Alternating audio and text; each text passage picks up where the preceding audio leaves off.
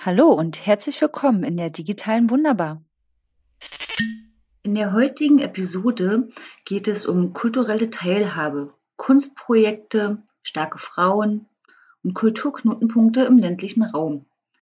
Die letzten sechs bis sieben Minuten sind leider in verminderter Audioqualität, da wir während der Aufnahme technische Schwierigkeiten hatten.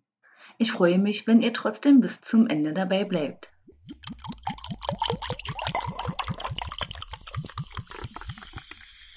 Heute in der dritten Folge haben wir eine besondere Situation, denn diesmal sitzt mein Gast direkt neben mir.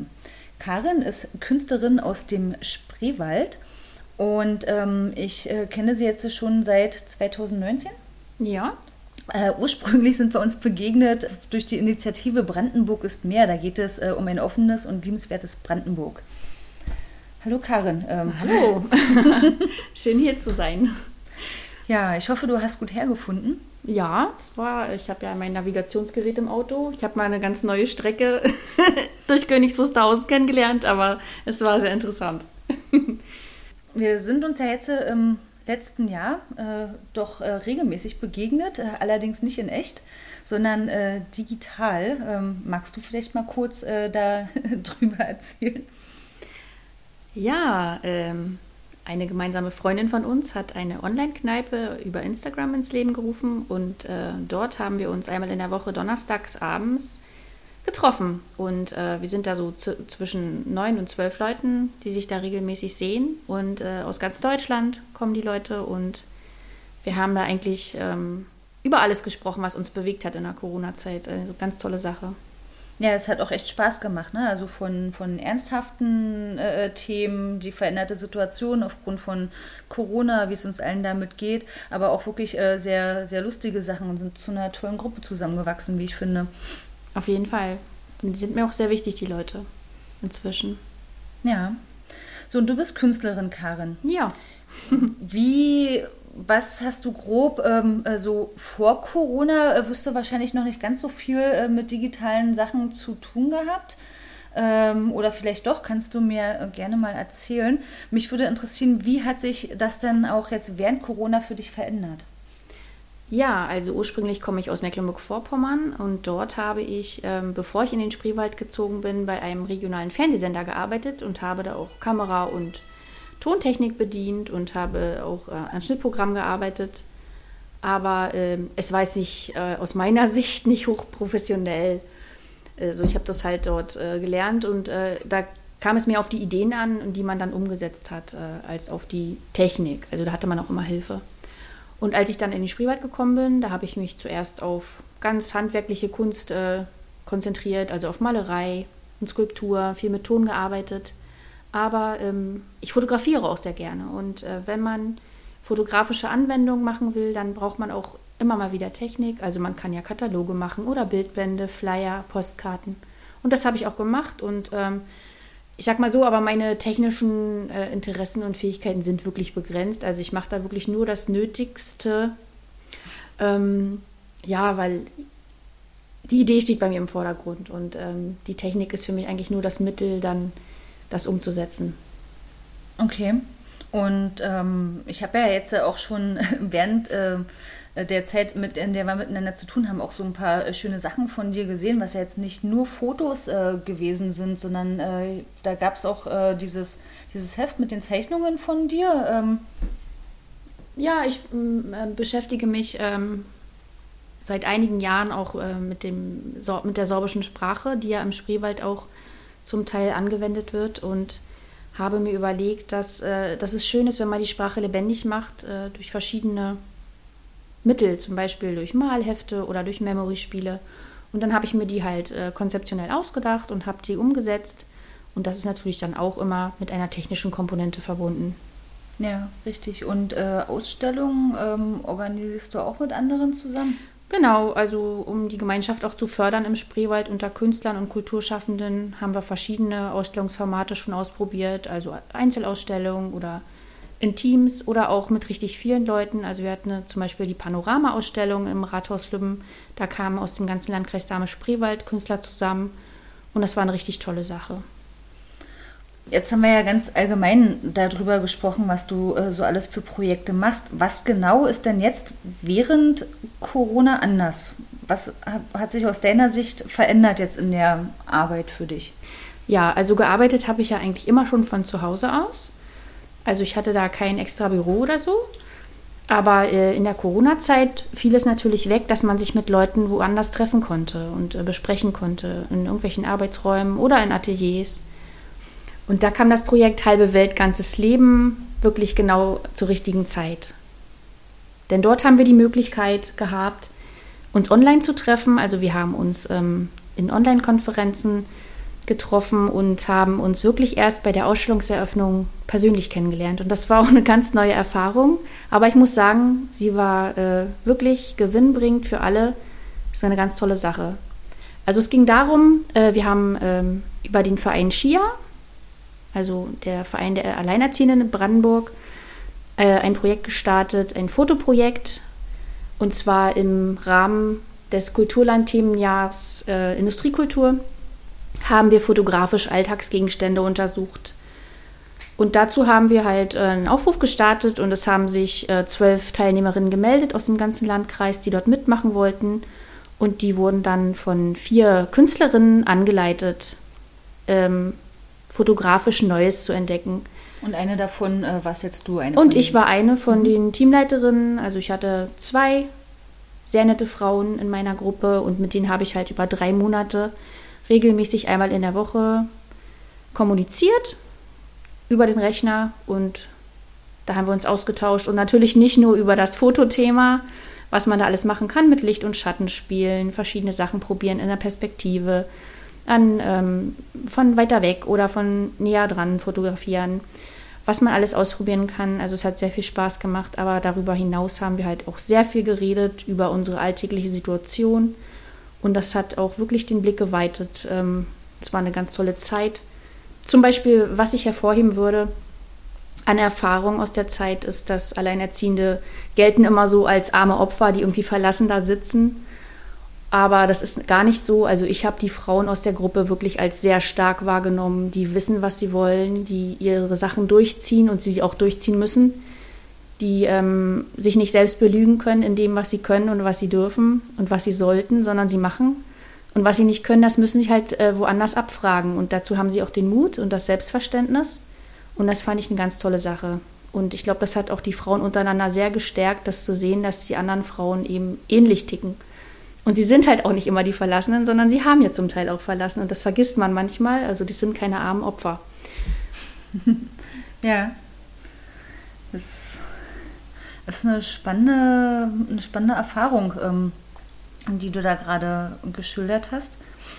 Ähm, dieser Austausch äh, unter den Frauen, also ist jetzt quasi dann ein positiver Nebeneffekt von diesem Projekt Richtig, gewesen. Richtig, also auf jeden Fall. Also das muss ich wirklich sagen.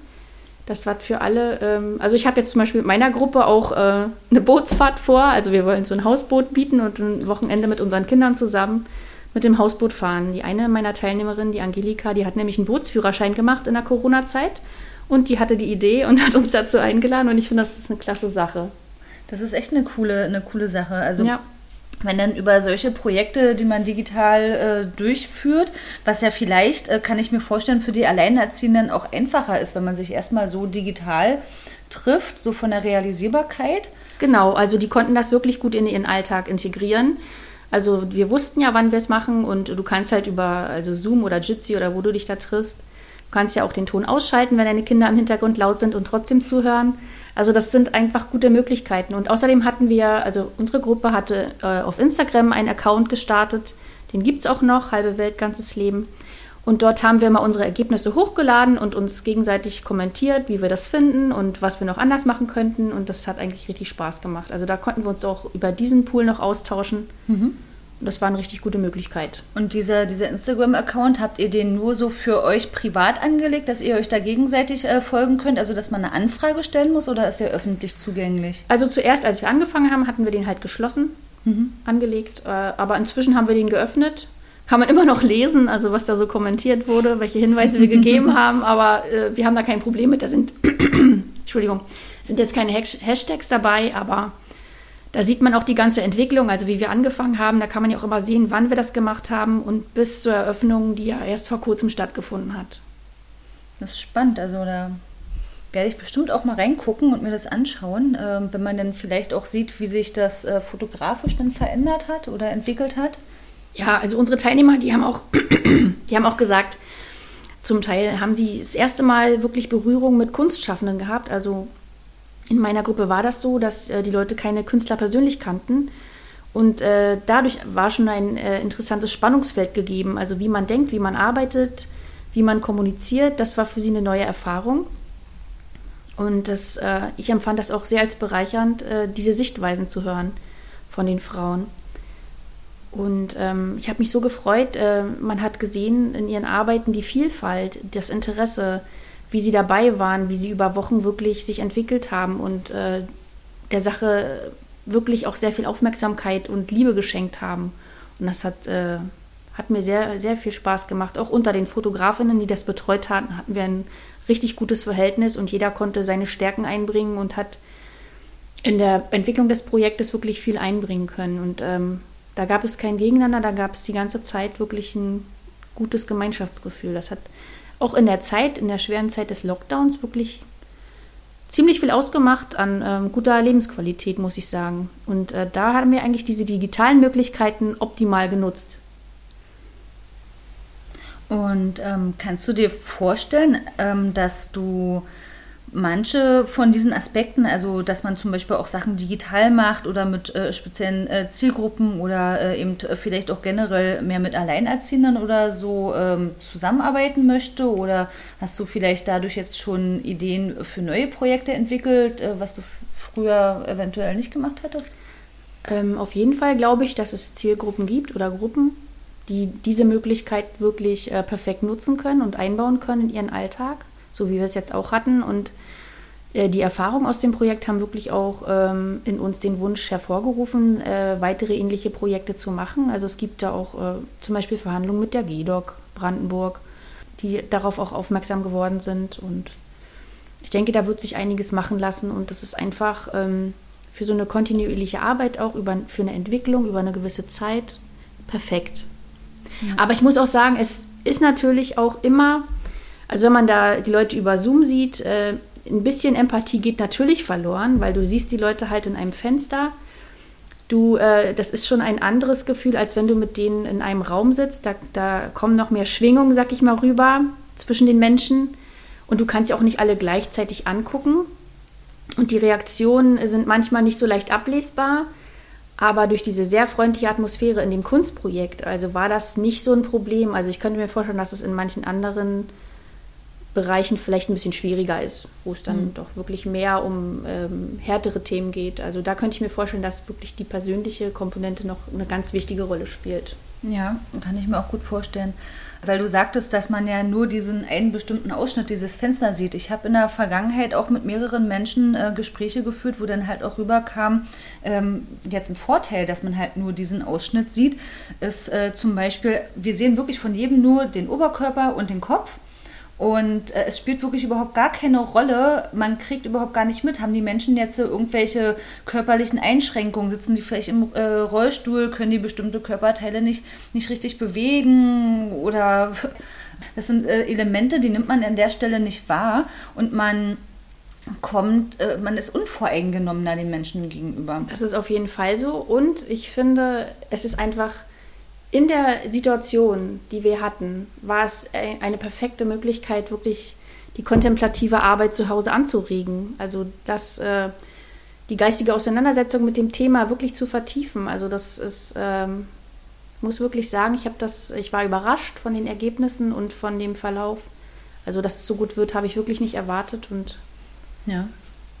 Also war das dann äh, nicht nur ein Projekt, was äh, sozusagen Alleinerziehende mit Künstlern äh, zusammengebracht hat äh, und ähm, am Ende kam Kunst dabei raus äh, und man hat soziale Kontakte geknüpft, sondern zusätzlich ähm, haben die Teilnehmerinnen dann auch noch was äh, gelernt dabei, wodurch es ja dann sozusagen wieder so eine Art Lernerfahrung gewesen ist. Habe ich das richtig verstanden? Ja, auf jeden Fall. Also es ist ja wie so, ich könnte, ich könnte es auch Weiterbildung nennen.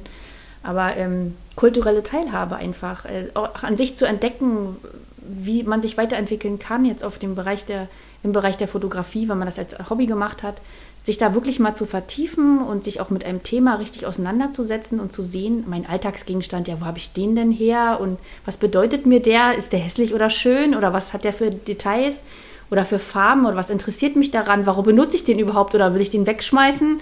Also diese ganzen Sachen, also die spielen da rein und ähm, das sieht man in dem Katalog glaube ich, auch ganz gut. Also was äh, da wen interessiert. Also habe ich da eine Designidee, habe ich eine soziologische Komponente, die ich untersuchen will.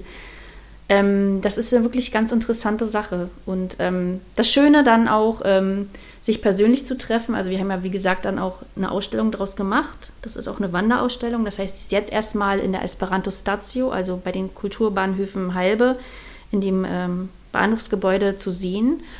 Und ähm, das ist auch nochmal ein ganz toller Schritt gewesen, die dann wirklich alle live zu erleben und auch zu sehen, wie stolz sie auf ihre Arbeiten waren, wie sie sich gefreut haben, auch sich gegenseitig zu sehen, auch die, die Bilder der anderen anzusehen. Da war ein ganz großes Interesse und die Familien waren dabei und hat uns wirklich sehr viel Spaß gemacht. Ja, das klingt, äh, klingt auf jeden Fall auch so.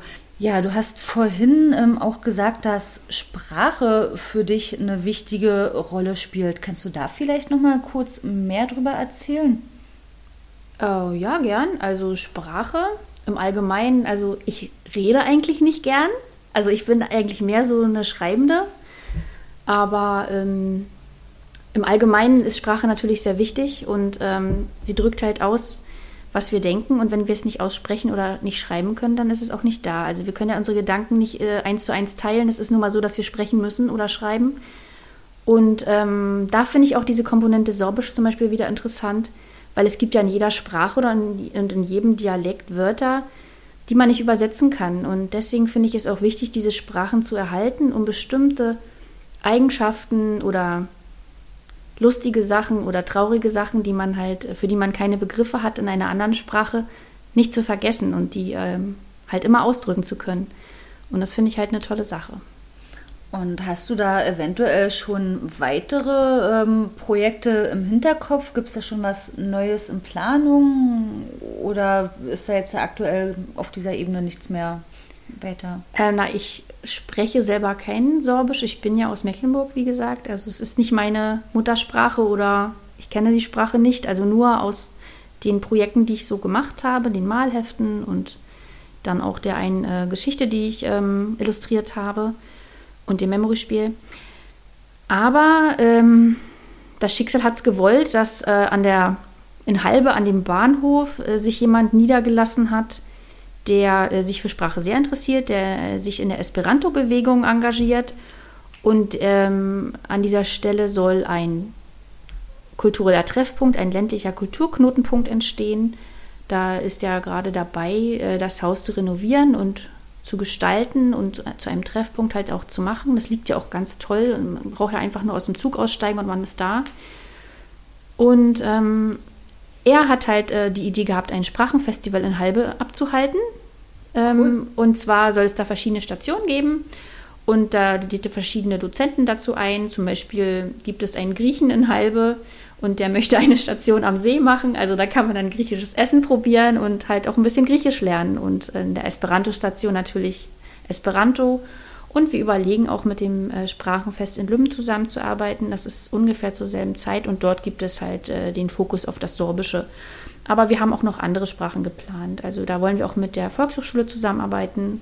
Und ich finde, das ist eine ganz tolle Sache, auch um die Vielfalt in der Region zu zeigen und ähm, auch den Menschen dort äh, zu zeigen, die dort wohnen, was es eigentlich doch für interessante und schöne Aspekte gibt in ihrer direkten Umgebung. Ja, also dann mal wirklich die ähm, gesprochene Sprache und nicht die verschriftlichte. Ja, auf jeden Fall. Genau. Und vor allem auch die gesungene ist auch eine wichtige Sache. Also das ist ja nochmal ein ganz, ganz neuer Aspekt. Ähm, könntest du dir denn auch äh, vorstellen, ähm, mal so ein äh, Projekt äh, betreffend mit Sprachen irgendwie ähm, auditiv äh, was, was darzustellen, indem man irgendwie mal was aufnimmt? Oder wäre das jetzt so gar nichts für dich?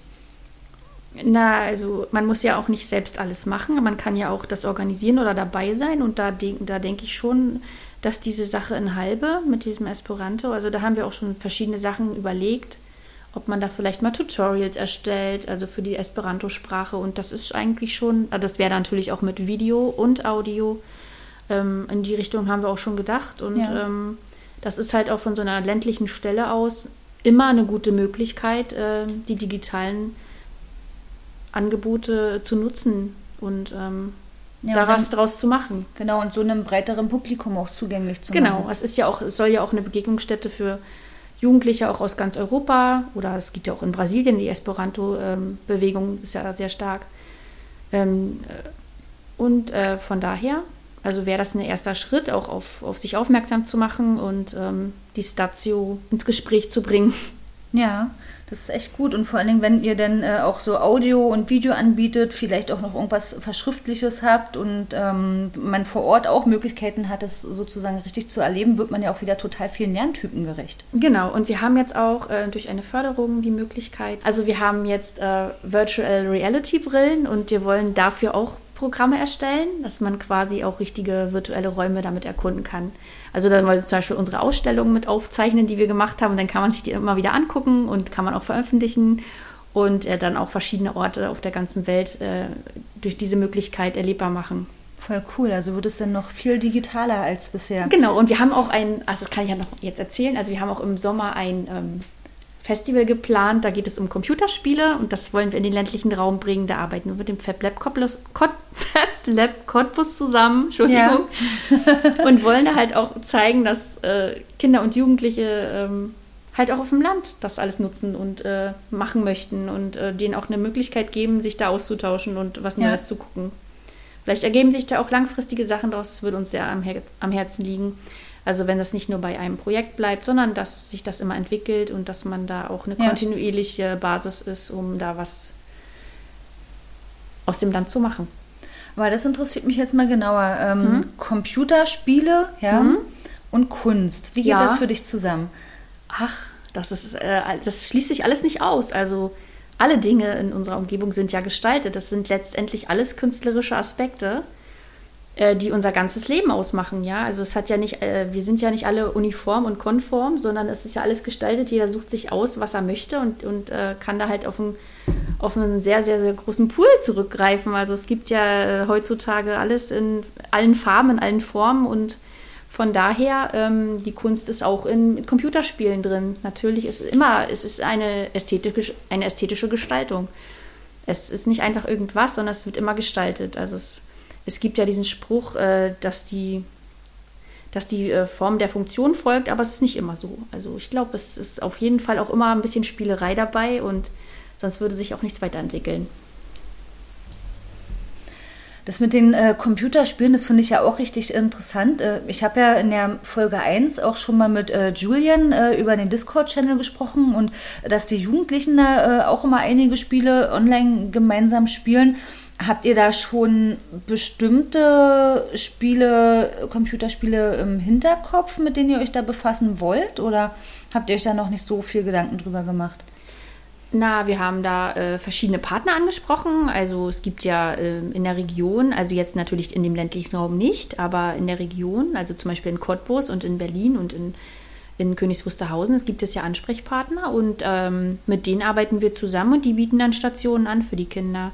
Also wir denken, und die Jugendlichen natürlich auch, also wir denken, das wird eine ganz tolle Sache und ähm, ich finde, da muss man auch immer die äh, Gegebenheiten in der, in der Region nutzen. Also dieses Fab Lab in Cottbus, da war ich zum Beispiel mit meinem Sohn, da konnte man hinkommen, da haben sie mit einem 3D-Drucker kleine Roboter äh, gebaut und haben die ähm, dann mit Hilfe von verschiedenen Programmen zum Leben erweckt und also das war für ihn eine ganz neue Erfahrung und da muss ich schon sagen, dass das Klischee natürlich auch ein bisschen stimmt, dass wenn man im ländlichen Raum wohnt, dass einem da so ein paar Sachen vielleicht nicht zur Verfügung stehen, die einem in Berlin oder in Cottbus auch zur Verfügung stehen, wo man das Wissen nutzen kann, das vor Ort auch durch die Hochschulen und die Universitäten da ist und die dann ja auch in die Breite ein bisschen wirken.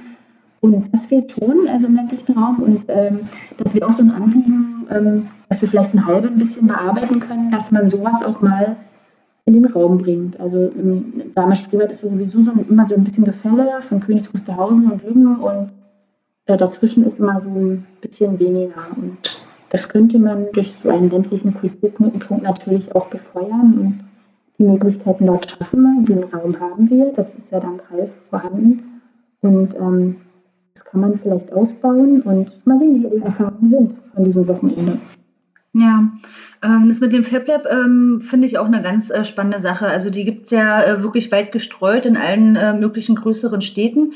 Wusstest du, dass wir hier in Wildau an der Hochschule auch ein FabLab haben? Äh, ich habe mich mal auf irgendeinem Kunstmarkt mit einem Studenten unterhalten, der da mitarbeitet. Der hat mir irgendwie erzählt, einmal im Monat, mittwochs ist da offen oder Richtig, und genau. Der hat uns auch ähm, mal eingeladen. Wir sind aber letztendlich nach Cottbus zu dem Fairplay. Ich weiß nicht mehr, warum, warum sich das so entwickelt ja. hat, aber ja, wusste ich. Das ja, ist, genau. Nur, dass es bei uns halt schöne Kinderuni. Das finde ich auch so toll. Richtig. Hm? Äh, nur, dass es bei uns halt eben WinLab heißt und mhm. äh, da auch noch andere tolle Sachen sind. Die haben sogar einen riesengroßen 3D-Drucker und dann mhm gibt es da noch, ähm, wie heißt denn das jetzt, CNC-Fräse und sowas alles. Also ist echt ähm, klasse Plotter, Schnellplotter und da kann man wirklich ziemlich viele Sachen machen. Das ist echt also cool. Das, das wären auch gute Ansätze so für die Bildung, finde ich. Also dass es nicht nur zum Beispiel Museumspädagogik gibt, sondern auch eine äh, Hochschulpädagogik für Kinder zum Beispiel. Also dass man da auch wirklich Beziehungen aufbaut, also verschiedene ja. Bereiche. Also das kennt man ja noch von früher, so PA, was man da so hat, produktive Arbeit oder Werkunterricht das ist auch zu wenig da. Da wundert man sich dann, dass im Handwerk kein Nachwuchs kommt, aber es wird halt, also die Kinder werden zu wenig daran geführt, finde ich. Also habe ich so empfunden während der Grundschulzeit. Und genauso äh, an diese technischen und digitalen Möglichkeiten. Also was die Kinder da zu Hause in ihrem Zimmer spielen, das ist ja auch begrenzt. Also wenn sie die Möglichkeiten einer Gruppe haben, dann können sie sich viel mehr entfalten und äh, weiterentwickeln, weil sie auch von Studenten zum Beispiel angeleitet werden. Und das Richtig. ist eine ganz tolle Sache. Und auch wenn es die Möglichkeiten äh, theoretisch äh, gäbe, hat ja nur auch nicht jeder einen 3D-Drucker zu Hause. Nee, das kommt dazu. Also, ich würde sagen, davon sind wir noch weit entfernt. Das war wie Theater für ihn. genau. Ähm, das mit den äh, Stationen, was du erzählt hattest in dem Projekt, das interessiert mich äh, nochmal genauer. Also ist es in einem Projekt, was in der Fläche gestreut ist und man kann an verschiedene Stellen fahren oder kommen die Stationen zu euch? Ähm also ja, die wurden noch reinbekommen, also zu der Esperanto-Statue, da haben wir Räumlichkeiten und die kommen dorthin und präsentieren sich da und bieten den Kindern da etwas an, was sie da mitmachen können. Und mhm. ja, da gibt es ja auch zum Beispiel in Berlin das Computerspielemuseum, die sind da glaube ich auch dabei. Und ja, ja da sind wir auch schon ganz gespannt drauf. Also das ist noch in Planung, aber wird ja, bald konkretisiert. Finde ich echt toll. Das ist wirklich eine sehr schöne, spannende Sache mit diesen. Ja, wir haben inzwischen ja dort einen Verein gegründet, also ja. einen Kulturverein. Und ähm, da haben wir auch eine Webseite, da kann man dann auch gucken. Ähm, wir sind auch äh, inzwischen verlinkt auf verschiedene brandenburgische Veranstaltungskalender, ja. auf diese DMB und zum Beispiel und äh, kann man dann sehen, wann das stattfindet und was wir dort genau machen, werden wir dann dort veröffentlichen. Ja, ähm, was du jetzt auch ähm, gesagt hattest, ne, dass die Kinder äh, das dann auch in der Fläche halten, in den Bereichen, wo es sowas sonst nicht gibt, das auch mal kennenlernen können und so, finde ich auch eine wirklich sehr wichtige Sache, dass die Kinder an diesen äh, Sachen teilhaben können. Ähm, ich meine, gerade diese ganzen digitalen Sachen sind ja irgendwann auch mal wichtig, um überhaupt noch gesellschaftlich teilhaben zu können. Und ich bin beruflich da auch in äh, solchen Sachen drin, wo wir dann gucken wollen, äh, was können wir machen, äh, ne, um auch mehr in die Fläche zu gehen und dass nicht immer nur die ähm, Ballungsräume so rund um die Großstädte profitieren, sondern wirklich auch ähm, in der Fläche. Ja, und ich finde, äh, diese digitalen Möglichkeiten, die gibt es ja auch nicht nur für die Altersgruppe Kinder. Also wenn man jetzt mal überlegt, also zum Beispiel Altersheime, da sind die Senioren inzwischen ja auch ähm, auf einem Level ähm, in, in, Beziehung auf Technik, dass sie durchaus mit Computern umgehen können und auch umgehen wollen. Und da kann man auch, da hätte man also viele Ideen, kann man da umsetzen. Also wenn ich mal zum Beispiel überlege, ich habe da vielleicht ein paar Leute, die sich so für Baustellen interessieren, kann man ja den Leuten quasi Gesprächspartner in ganz Deutschland suchen, mit denen sie sich darüber unterhalten können. Es müsste eigentlich äh, Tools geben, die das äh, relativ einfach umsetzen können und dann haben ja die Leute in den Altersheimen sitzen vielleicht nicht nur so in ihren eigenen Räumen, sondern können sich auch mit anderen unterhalten und neue Bekanntschaften ausschließen darüber. Also da gibt es natürlich Möglichkeiten. Ja, oder auch andere äh, Wohnverbände, Wohngruppen ne? oder andere Personengruppen, die vielleicht, ich stelle mir jetzt einfach mal nur irgendeine Person vor, die, die in irgendeinem kleineren Ort wohnt und interessiert sich, weiß ich nicht, äh, der eine für Briefmarken, der nächste für Bäume, wieder der nächste für Tanzen oder so. Aber in dem Ort, in seinem direkten Umfeld findet er vielleicht keinen, der äh, genau dieses Interesse teilt. Und da kann man auch die Möglichkeiten der, der Technik heutzutage nutzen, um zumindest ähm, Gleichgesinnte zu finden. Ich meine, klar, tanzen äh, digital verbunden wird ja, warum schwierig. Nicht auch tanzen? Also aber, der, aber zumindest der Austausch äh, darüber ja. oder so, den kann man ja schon äh, digital stattfinden lassen oder zumindest die Verbindung herstellen. Genau. Und das ja. finde ich, das ist eine ganz große Chance ähm, wirklich auch nach Interesse und wirklich nach Herzensangelegenheit äh, das zu nutzen. Also das finde ich also eine ganz tolle Chance. Ja, das sehe ich genauso. Dann, ähm, Karin, vielen herzlichen Dank äh, für die ganzen neuen äh, Perspektiven, äh, auch aus der Seite der Kunst, die du hier ähm, heute eingebracht hast. Also ich finde das wirklich, ähm, wirklich toll, ja. Ja, danke, hat mir Spaß gemacht. Viel Erfolg für den Podcast. Dankeschön. Das war die digitale Wunderbar. Hier führe ich regelmäßig Gespräche mit Menschen über ihre Erfahrungen im digitalen Raum. Wunderbar digital.